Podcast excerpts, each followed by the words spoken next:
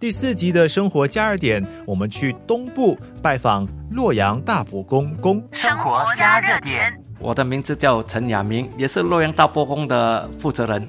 刚来的时候，我一九九七年来，那个时候来的时候，我好像一个义工而已了，可以讲是跟大伯公有投缘了。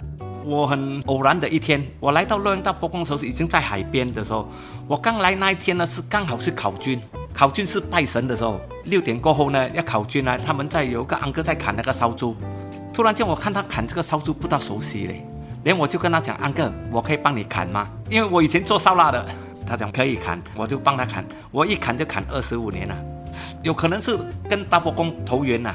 就可以在这里这么长久的时间在这里跟他服务。你看我一来到这里，从不会啊做到今天啊，样样精通。二零零七年呢，我就在这里做管理这里了，连从不会做到会了，熟悉了这里都很多年了。我这个庙里面从旧的到现在都二十四年到二十五年了有。我在回忆的时候啊，我来的时候我带三个儿子来，最小的只有三岁，现在他已经结婚了。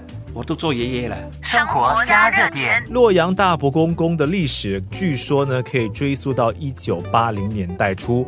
当时候的渔夫们在洛阳大道，也就是洛阳 Avenue 附近的海滩上哦，找到了几尊道教、佛教和新都教的神像，于是呢便建起了一间简陋的木屋来侍奉他们。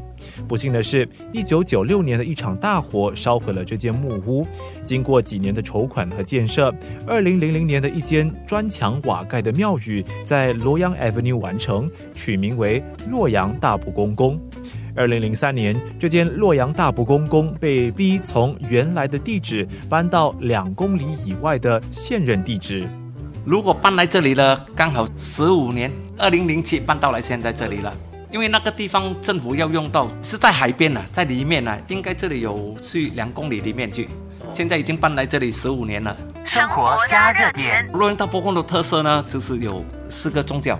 我们呢有那个道教、佛教、新都教，还有那个拿督公，就是这四个。在海边的时候已经有了，它会再在一起。除了体现我国宗教和谐的一面之外呢，洛阳大伯公的另一个特色便是正殿里头的大伯公神像，他的身体里头暗藏玄机。九六年的时候，我听我们的理事讲，洛阳大伯公有一场大火，里面的神像很多尊都烧到完，只有一尊大伯公剩下，就是现在目前在这里的最显灵的一尊大伯公。很多人都不知道这尊大伯公在哪里，其实就在现在洛阳大伯公的肚子里面，因为后面它有一个门。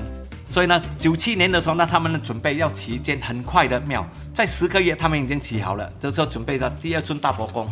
连过后的时候呢，零七年我们准备要搬出来的时候呢，已经政府要用到那个地方，那尊旧的大伯公呢，整尊呢就拿去镀金，因为我们的理事啊，他的好像有显灵给他了，想到一个很好的妙计，就是跟他镀金了，把它收在他肚子，不然的话有三尊大伯公还在一起。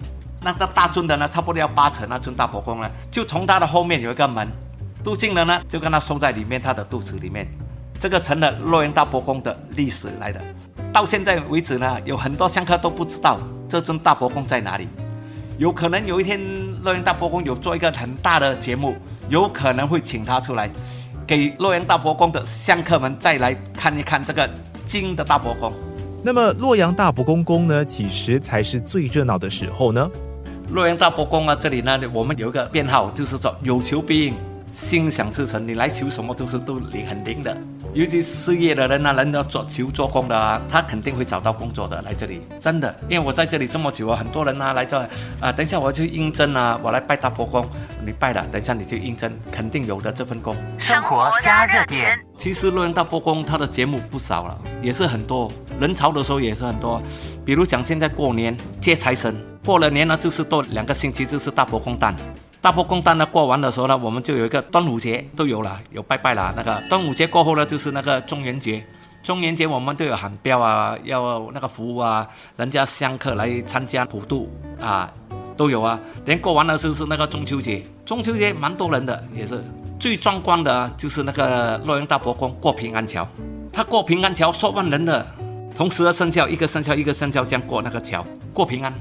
为了现在疫情，什么大型的节目我们都减少了，又不可以，有可能过了一年两年后，这个大型的节目也是会做回去了。生活加热点，一个放有神像供人们祈福求安的地方呢，不一定就是庙。